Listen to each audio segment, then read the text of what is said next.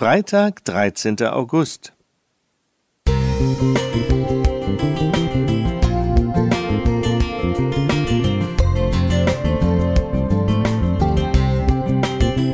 Ein kleiner Lichtblick für den Tag.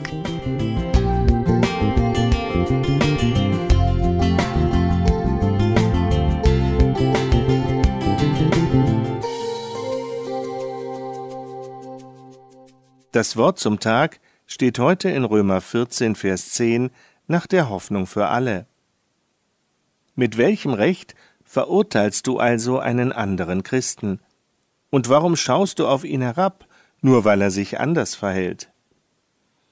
Es ist eine hinlänglich bekannte Tatsache, dass sich Christen über andere unterhalten und das Urteil im Kopf schon längst gesprochen ist. Wie kann der nur? Wie können die nur? Ist sie überhaupt gläubig? Ich habe ihn nie gesehen, geschweige denn gesprochen, wir hörten voneinander nur über Umwege. Er lebte in der DDR, ich im Westen, er war Pastor, ich Student, er hatte eine Familie, ich nicht. Eines Tages hörte ich, dass er seine Kinder am Sabbat zur Schule schickt. Und sofort stand mein Urteil fest. Wie kann er nur? Wie kann er Gott so verraten? Und was für ein Vorbild ist er für seine Familie und seine Gemeinden? Nach dem Fall der Mauer lernte ich Kollegen aus der ehemaligen DDR kennen. Ich habe ihn aber nicht getroffen. Doch wir sprachen über ihn. Und ich stellte die Frage, wie konnte er nur? Liebevoll stellte sich jemand an meine Seite und sprach von der unverhohlenen Drohung, ihm seine Kinder wegzunehmen, wenn er sie nicht am Sabbat in die Schule schickte. Das war seine Situation, sich entscheiden zu müssen, seine Kinder die ganze Woche bei sich zu haben, mit ihnen über Gott und seinen Glauben reden zu können und sich dann am Sabbat dem Zwang der Staatsmacht zu beugen. Oder aber seine Kinder zu verlieren und nicht einmal zu wissen, wo sie sind. Wie konnte ich nur? Wie konnte ich urteilen, ohne die Situation zu kennen?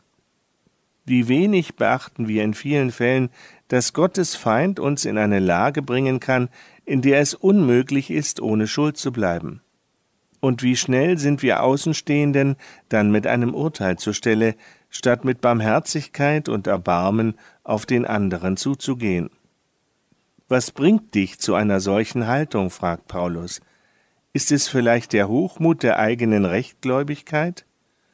Oder die fehlende Einsicht in die Situation des anderen?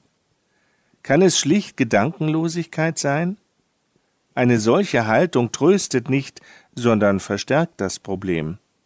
Und sie steht gegen die Haltung Jesu. Der will uns helfen, sichert Vergebung auch dann zu, wenn andere ihren Kopf schütteln. Er kennt die Zwickmühlen des Teufels ganz genau und will gerade und heil machen, was uns misslungen ist.